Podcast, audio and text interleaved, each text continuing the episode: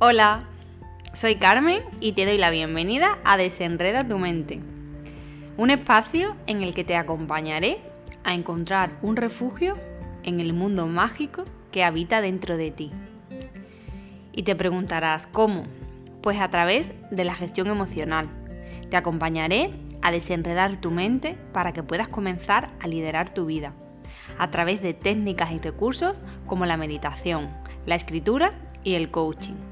Además, te compartiré reflexiones desde mi propia experiencia, que es desde donde creo que más te puedo aportar. Si me escuchas y te apetece, te agradecería que lo compartieras con esas personas a las que crees que puedo ayudarles. Y además, si te animas a compartirlo por redes sociales, nómbrame para poder verte. No te imaginas la ilusión que me hará. Y ahora sí que sí, comenzamos a desenredar tu mente.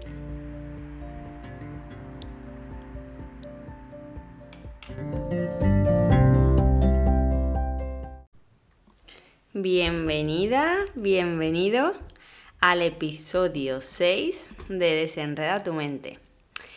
¿Qué es lo que voy a tratar en este episodio? Lo he titulado a través de una pregunta que es la siguiente. ¿Aceptación o resignación?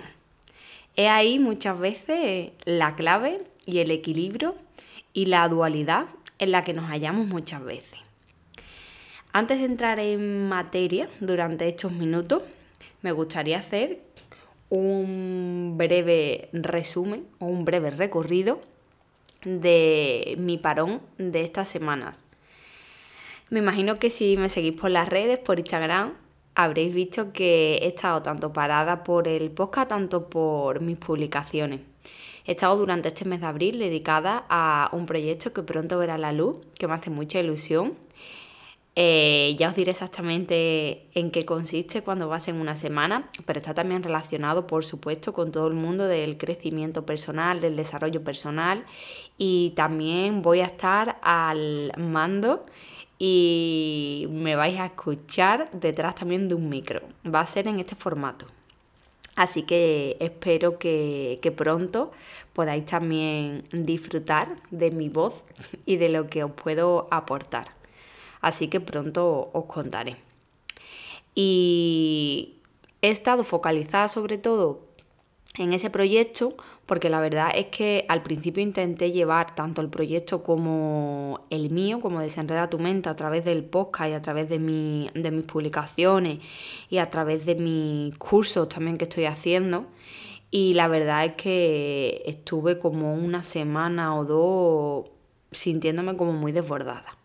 Entonces, gestión emocional es por supuesto también focalizar y saber qué es en lo que nos tenemos que focalizar y saber a qué le vamos a dar prioridad. Sobre todo porque el hecho de sentarme con este proyecto en el que estaba y pensar todo lo que estaba dejando de hacer, de desenredar tu mente o de un curso y de otras actividades, finalmente me generaba ansiedad y no estaba disfrutando ni de una cosa ni de otra. Cuando el proyecto en el que, en el que me uní me hacía mucha ilusión, cuando finalmente me, me dieron la noticia y pude comprobar que, lo, que la primera semana estaba mm, sin disfrutarlo. Entonces la verdad que para mí es una decisión muy, muy acertada, parar un poco, echar el freno a las cosas que no son de verdad urgentes, cosas que no son prioritarias y poder focalizarme y poder disfrutarlo. Así que por eso está un poco parada. Luego también estoy ahora eh, y continúo con el curso de Ana de Divina de la Mente, terminé el curso de experta en meditación y ahora pues estoy con el curso de guía de meditación, que era los meses tanto de abril como de mayo y junio. Todavía me queda más o menos la mitad. También muy contenta con el curso. Ya es eh, curso de guía, hacemos como simulaciones de prácticas guiadas y la verdad es que también me está gustando mucho. En relación a Ana, también he, publicado que su libro, Divina de la Mente, de Ana García del Barrio, el libro es Descubre tu camino de transformación personal, sale a la venta la semana que viene y la editorial Planeta me lo ha enviado para que pueda ya tenerlo en mis manos, para que pueda ya ir trabajándolo, para que pueda ir exprimiéndolo al máximo. Y me llegó esta semana, a final de semana, y voy a comenzarlo la próxima porque quiero ya ponerme a leerlo, eso, a trabajarlo, a exprimirlo y una vez que ya lo lea pues me encantaría traer a Ana aquí para que comentemos su libro porque Ana para mí pues mi, mi guía de meditación y es mi mentora, que es con la que estoy haciendo el curso, y ahora pues poder tener su libro en esta preventa, para mí es todo un honor y un placer, así que ya os iré contando. Y mm, bueno, también habéis leído por redes si me seguís un poco, que he estado un poco también eh, inmersa en este proyecto, pero al mismo tiempo pues también me ha, eh, me ha salpicado un poco una situación a nivel personal que mm, quiero dedicar un episodio del podcast cuando pasen unas semanas, pero sobre todo aquí lo que quiero decir que en épocas de, de crisis personales, en épocas de cambios personales, esta dualidad en la que nos hallamos en antes estábamos bien y antes estábamos mal y siempre nos ponemos a anhelar lo que teníamos antes y siempre nos ponemos a anhelar algo que queremos que pase. Entonces, eh, a mí las herramientas fundamentales que me han servido, como siempre digo en estos momentos, es la meditación y la escritura. No me cansaré de decirlo porque a través de la meditación es que vuelvo a mí, vuelvo a mi casa, abrazo a Carmencita, me quedo con ella y son momentos en los que hay que escucharse, respetarse. No es cuestión de que te vas inmerso en una crisis y de repente quieras saltar y quieras huir de lo que tienes, sino que hay días para estar llorando, hay días para estar en el sofá sin levantarse y sin tener ganas de hacer nada. Y esos momentos pues también hay que respetarlos. Pero sobre todo, no forzarnos a estar bien. Para mí, la clave es ser consciente de dónde estoy porque es verdad que muchas veces he sido consciente de que he tenido eh, comportamientos o he tenido conductas que, sé que no me beneficiaban, pero las hacía. Eh, he podido tener los mismos momentos en los que he tenido más hambre emocional, he comido de más, momentos en los que a lo mejor llorarme con el sofá, momentos en los que mm, he hablado mal a mi familia. Y sé que eran comportamientos que que venían de mi, de mi gestión, de esa crisis en la, que, en la que estaba. Pero era consciente de lo que estaba haciendo, era consciente de cómo me sentía. Entonces, el observarse sin obligarte a hacer ese cambio. Ese cambio vendrá solo porque una vez que eres consciente de que hay algo que no te está beneficiando, de que no te está aportando, solo vas a querer cambiarlo. Pero sin justificarlo. No justificarlo ni tampoco eh, culpar a otras personas. Porque depende solo de ti, depende de tu interior, depende de, de tu mundo que hay dentro de ti el poder cambiar y el poder gestionar esas situaciones. Pero hay siempre que poner de nuestra parte. Pero eso voy a grabar un episodio, va a la parte de esa gestión de esas crisis personales, que me hace mm, también mucha ilusión compartirlo, porque como siempre os digo, me encanta eh, compartir y me encanta aportar y me encanta transmitir desde mi experiencia personal que es desde donde más creo que puedo aportar al mundo. Y en relación al tema de hoy, que también está relacionado con el tema, la verdad, de las crisis, mm, yo lo que quería hablar era de aceptación versus resignación. La palabra aceptación sabéis que ha sido mi palabra clave de mi transformación personal. De hecho, tengo en el brazo derecho tatuado la palabra aceptar, que me la hice no hace mucho. Fue hacer a lo mejor dos meses. Y esa palabra ha sido la transformación mía porque a través de la aceptación es como si se hubiera derribado todas las barreras y he podido traspasar. Es decir, como si estuviera en una jaula o en una cárcel y a través de la comprensión de esa palabra, de la aceptación, e integrarla dentro de mí, en mi corazón, en mi alma y en mi mente, ha sido como que esos barrotes de la jaula o de la cárcel eh, se han disuelto y ha sido como que he podido traspasar esa cárcel en la que estaba.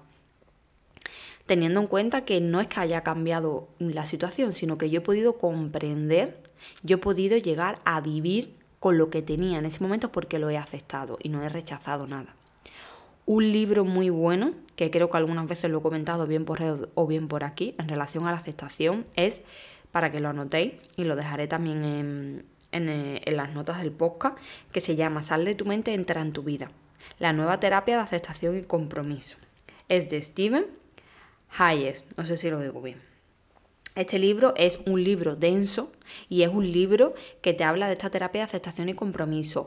Pero es un libro denso, pero lo que me gusta es que no solo eh, es un libro de teoría, sino que es un libro de teoría, pero súper ameno, no tiene palabras técnicas y al mismo tiempo te va metiendo ejercicio. Es decir, es un libro teórico práctico. Es como la terapia de aceptación y compromiso llevada a la práctica para que puedas hacerlo tú.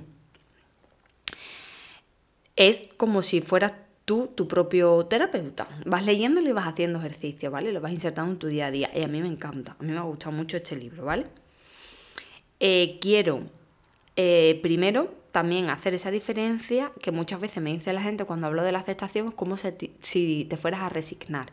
Y no, yo la aceptación la, la, pongo en el mismo plano que la rendición, pero no que la resignación. Cuando hablamos de resignación yo siento es como que yo me resigno a lo que tengo y sería como mm, me ha tocado vivir esto, me ha tocado tener esto y con esto es con lo que yo me tengo que conformar y no puedo, como no puedo hacer nada por cambiar esto. Esto es así y punto. Yo me resigno, mm, se puede decir como que agacho la cabeza y sigo. Por ejemplo, cuando mm, nos podemos encontrar que hablamos de una pérdida de un trabajo, hablamos de la pérdida de un ser querido, hablamos de la pérdida de una pareja, eh, determinadas situaciones en la vida en las que tú dices, bueno, pues esto es lo que me ha tocado a mí y ahora a mí lo que me toca es estar triste, porque claro, si yo he perdido el trabajo y no tengo dinero, pues yo ya me toca estar triste, me toca quejarme y es como el papel ese de víctima que, en el, el que nos metemos solo. Yo creo que ahí es donde tiene cabida la resignación.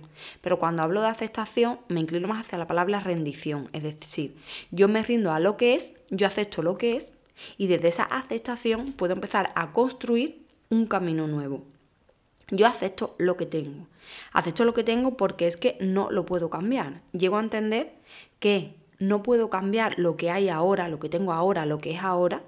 Y desde la aceptación de lo que hay ahora, de lo que es ahora, de lo que tengo ahora, yo soy consciente que a mí no me gusta. Yo soy consciente de que lo que tengo no me llena o no me aporta. Y desde esa conciencia entonces empiezo a construir. Pero cuando hablamos de la aceptación de algo, es un sentimiento también de amor, de gratitud, de, mm, de, agradecimiento, de satisfacción, que no significa que te guste, pero tú aceptas lo que hay desde ese amor y puedes empezar a construir algo. Si tú no estás aceptando lo que es y en vez de aceptarlo estás metiendo emociones como son el odio, como son la ira y como son la frustración, sabemos que no tiene cabida al mismo tiempo una emoción de amor y una emoción de odio. Si tú estás odiando lo que es, no puedes empezar a construir desde ese amor. Repito, no estoy queriendo decir que nos guste lo que hay, no te va a gustar que, se, que hayas perdido un ser querido, no te va a gustar, eh, por ejemplo, si tienes 10 kilos de más, no te va a gustar que, mm, que te hayas peleado con tu madre o el carácter que tiene tu madre, no te va a gustar que tu jefe te trate de una forma, no eso no te tiene por qué gustar, no significa que tú lo aceptes y que te guste, sino que tú vas a aceptar esa situación que tienes y una vez que tú la vas a aceptar desde, desde esa comprensión, vas a poder a tomar acción, vas a poder empezar a ser consciente de lo que hay para poder construir otro camino, para poder llevar a esa transformación. Cuando nos encontramos en esos momentos en los que lo único que hacemos es rechazar y huir de lo que tenemos, esa huida está reforzando cada vez más lo que hay. Ese rechazo, ese enfado y esa ira hacia lo que tenemos nos impide construir con ese amor, nos impide estar más lúcidos, nos impide estar más conscientes para saber qué es lo que queremos, porque estamos focalizando el tiempo y la energía en lo que no nos gusta, entonces, focalizando el tiempo y la energía en lo que no nos gusta en nuestra vida, es bastante más difícil que nos sobre tiempo y energía de calidad para poder invertirlo en lo que queremos construir, lo que queremos cambiar. Voy a abrir ahora el, el libro este porque os quiero también comentar algunas cosas del libro que tengo por supuesto aquí anotadas, ¿vale? Y mm, entre otras, eh, aquí hace referencia, por ejemplo, que es conveniente que te des cuenta de hasta qué punto ese rechazo hacia algo de tu vida o hacia alguien de tu vida se está convirtiendo en tu principal foco de atención, ya que está llegando a interferir en el resto de actividades de tu día a día. ¿Cuánto rechazas eso de ti o esa parte de ti o rechazas a alguien de tu vida que al final es tu foco de atención? Se puede decir que eh, es un pensamiento recurrente, como mm, estoy gorda, eh, soy fea, eh, odio a mi jefe, no me llevo bien con mi pareja. ¿Cuánto está interfiriendo eso en tu día a día? Esa parte de tu vida o esa parte de ti que no aceptas. una forma de llegar al núcleo de ese problema es que imagines en qué cambiaría tu vida si eso que no aceptas desapareciera. Si eso que tú no aceptas desapareciera, ¿cuánto cambiaría tu vida? Si crees que cambiaría como de la noche al día, es que está interfiriendo muchísimo esa parte. Es como, eso ya es una señal de alarma, que venga, vamos a empezar a trabajar por ahí. Vamos a comenzar a hacer un trabajo de transformación y de crecimiento en esa parte. Vamos a focalizarnos, pero no podemos estar tapando y rechazando esa parte que nos está afectando tanto nuestro día a día. Vamos a levantar ahí. Entonces preguntas como, ¿qué harías? ¿Cómo querrías que fuera tu vida? ¿Hasta qué punto tu lucha física y emocional está interfiriendo en tus metas y en tus aspiraciones? ¿Quién serías sin esa parte de ti que no llegas a aceptar? Si eso, si crees que tu vida cambiaría por completo sin eso que no aceptas, es necesario que hagamos un trabajo de aceptación hacia esa parte de ti para que podamos comenzar a construir el resto de tu vida. Eh, de lo que en realidad se trata es de que pienses en cómo cambiaría el transcurso de tu propia vida, el curso de tu propia vida, si esa lucha continua con el dolor emocional ya no fuera un asunto que tuvieras que tener en cuenta. Si nos encontráramos en una vida en la que eso o ese algo o ese alguien que no aceptas no estuviera, ¿cómo te sentirías? Más cositas. Si, si, alguna cosa no te gusta, si alguna cosa no aceptas, imagina cómo puedes librarte de ella y luego líbrate de ella. Aquí hay un, hay un ejercicio que se llama suprimir los pensamientos que os voy a hacer la, introducción y luego vosotros si queréis ya lo hacéis, que es como imagina eh, aquello que no aceptas en tu vida, tráelo, ¿vale? Tráelo ahora aquí y ahora. Entonces, eh, cuando nos encontramos con algo que no aceptas, lo que vas a empezar es a aplicar todas tus estrategias verbales para eh, poder eliminarlo. Por ejemplo, cuando llega eso que no aceptas, puedes intentar dejar de pensar en él. Y aquí en el libro hace que hay mucha literatura sobre el resultado más probable de tal proceso, el dejar de pensar en él. Y el psicólogo Harvard Dan Werner encontró que la frecuencia de un pensamiento en el que intentamos no pensar disminuye durante un breve periodo de tiempo, pero pronto reaparece y con mayor frecuencia que antes. Es decir, eso que no aceptas, no quieres pensar en ello, al principio es como que tiene éxito de forma temporal, pero luego a largo plazo no.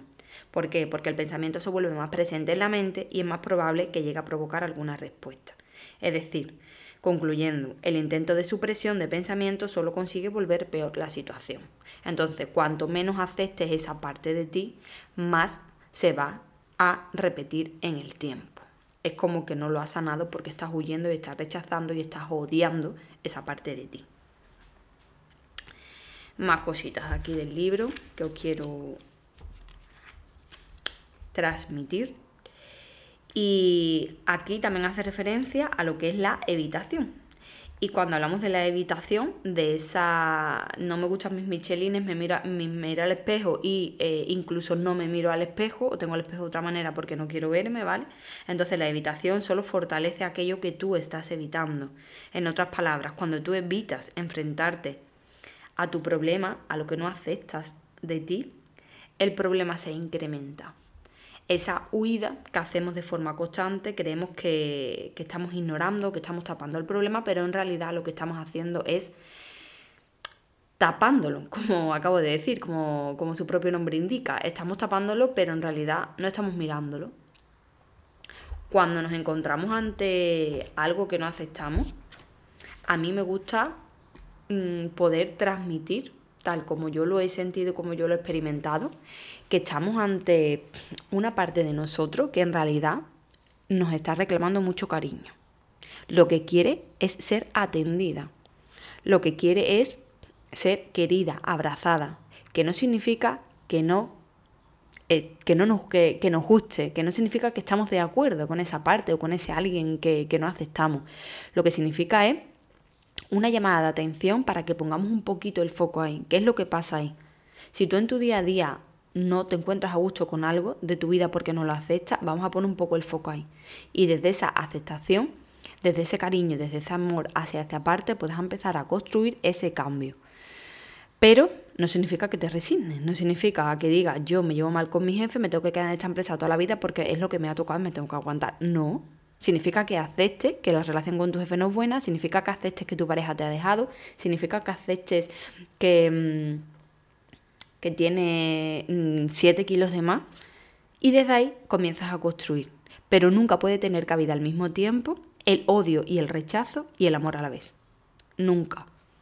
Entonces, si entra ese amor, esa gratitud de gracias, tengo un cuerpo, gracias por hacerme ver que tengo 7 kilos de más, gracias por hacerme ver que yo en este trabajo no estoy feliz, no me está aportando, no me estoy desarrollando, no me siento valorada, gracias. Gracias y desde esa gracia y desde esa gratitud voy a comenzar a construir el camino hacia donde quiero ir. Pero no resignándonos. Eh, sería como estar dispuesto a aceptar. Y aquí en el libro también me encantan una serie de frases que dicen como qué es lo que es y lo que no es estar dispuesto. Estar dispuesto es como aceptar y la rendición. Estar dispuesto es, por ejemplo, sostener el sufrimiento como sostendríamos una flor delicada en la mano. Estar dispuesto es abrazar el sufrimiento como abrazaríamos a un niño que llora. Estar dispuesto es sentarnos con nuestro sufrimiento como nos sentaríamos junto a una persona enferma. Estar dispuesto es mirar a nuestro sufrimiento como miraríamos a un cuadro increíble. Estar dispuesto es caminar con nuestro sufrimiento como caminaríamos mientras llevamos a un niño lloroso. Estar dispuesto es honrar a nuestro sufrimiento como honraríamos a un amigo, prestándole atención y escuchándolo. Estar dispuesto es inhalar el dolor como si tomáramos una profunda bocanada de aire. Estar dispuesto es abandonar la guerra con el sufrimiento, como un soldado que abandona su arma y se marcha de casa, y se marcha a casa. Estar dispuesto es tomar el sufrimiento como se bebe un vaso de agua pura. Estar dispuesto es llevar el dolor como si lleváramos un dibujo en nuestra cartera. Y estar dispuesto no es resistirse al dolor. Estar dispuesto no es ignorar el sufrimiento. Estar dispuesto no es olvidarse del sufrimiento. Estar dispuesto no es fundirnos con nuestro dolor. Estar dispuesto no es hacer lo que nos pide el sufrimiento. Estar dispuesto no es no hacer lo que nos pide el sufrimiento. Estar dispuesto no es creer a nuestro sufrimiento. Y estar dispuesto no es no creer a nuestro sufrimiento. Dado que estar dispuesto no es algo que pueda entender la mente, no es probable que estas palabras tengan mucho impacto en y sobre nosotros. Para empezar a poner nuestra nueva actitud en marcha, es necesario que tomemos conciencia de dónde estamos, de lo que no aceptamos en nuestra vida, de cómo sería nuestra vida si llegáramos aceptar eso que tanto rechazamos y que tanto huimos, cómo cambiaría nuestra vida. Y desde ahí poder comenzar a crear nuestro propio camino. Porque cuánto de real o imaginario es ese sufrimiento que tienes hoy. Normalmente el sufrimiento lo genera porque nos vamos hacia el pasado o porque nos vamos hacia el futuro. Pero aquí ahora no hay sufrimiento. Cuando también llegamos a aceptar que en este momento presente el sufrimiento no existe, es cuando se produce la magia. Y para poder acceder a esa magia solo es necesario poder acceder dentro de ti, a esa parte de ti que siempre permanece, que siempre está disponible, que siempre puedes acceder a ella para darle la mano o abrazarla fuerte. Aceptarte a ti con todas tus partes significa provocar una fusión y una integración de tu ser al completo que significa que estallen fuegos artificiales dentro de ti. Acceder a ese mundo interno, cuando te aceptas con todas tus partes. Y como siempre, estoy aquí para darte la mano y acompañarte en ese proceso de aceptación, para que puedas comenzar a vivir desde la libertad. Espero que te haya aportado estos minutos que he compartido contigo y como siempre estoy por aquí y muchas gracias por tu presencia.